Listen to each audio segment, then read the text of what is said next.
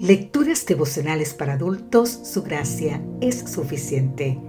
Cortesía del Departamento de Comunicaciones de la Iglesia Dentista del Séptimo Día Gascue en Santo Domingo, capital de la República Dominicana. En la voz de Sarat Arias.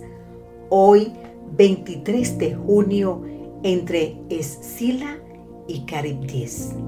Gálatas capítulo 4, versículo 28 nos dice, Así que hermanos, nosotros somos como Isaac, somos como hijos de la promesa. El origen del dicho entre la espada y la pared, relacionado con una situación límite y sin salida aparente, tiene que ver con la lucha de espadaniches. Sin embargo, parece que evolucionó a partir de una historia muy antigua relacionada con la mitología griega. Tenemos que situarnos en el estrecho de Mesina, que separa Italia de Grecia. Según la leyenda, en ese punto considerado muy peligroso para la navegación, habitaban dos monstruos, Escila y Caribdis, uno a cada lado del otro del estrecho. Escila era un monstruo de siete cabezas. Caribdis tragaba enormes cantidades de agua, generando inmensos remolinos en el mar que causaban estragos entre los navegantes.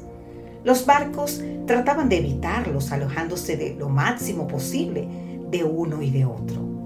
Pero los extremos del estrecho estaban tan cercanos entre sí que no podían evitar pasar muy cerca de ambos.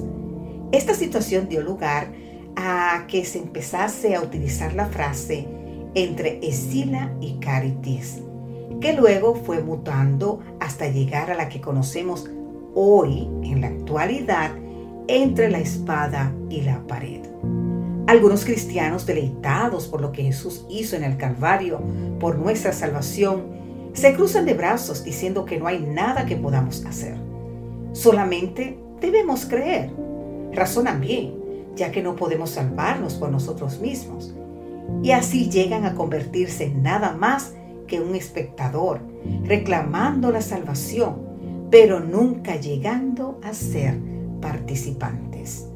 Así que al tratar de evitar el monstruo de la salvación por las obras, son conducidos al remolino de la desobediencia. Por otro lado, hay cristianos que no han captado lo que Jesús ha hecho por ellos y lo adecuado de su sacrificio en la cruz.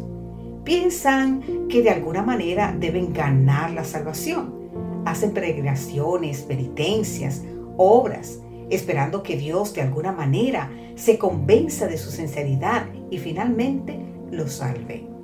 Isaac fue el hijo de la promesa de Dios y de la fe de Abraham, pues creyó en las promesas de Dios cuando su cumplimiento parecía humanamente imposible. Esa fe lleva una conducta dependiente y una experiencia obediente.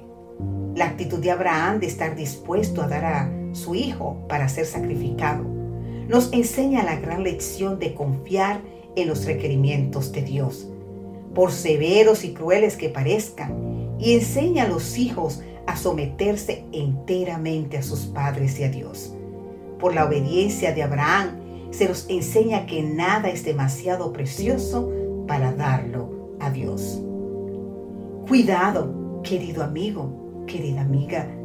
Cuidado con los peligros extremos de pretender salvarnos por nosotros mismos o pensar que nada tenemos que hacer. No obedecemos para salvarnos, sino porque somos salvos. El hijo de la promesa es un hijo de fe que obedece por amor. Que Dios hoy te bendiga en gran manera. Amén.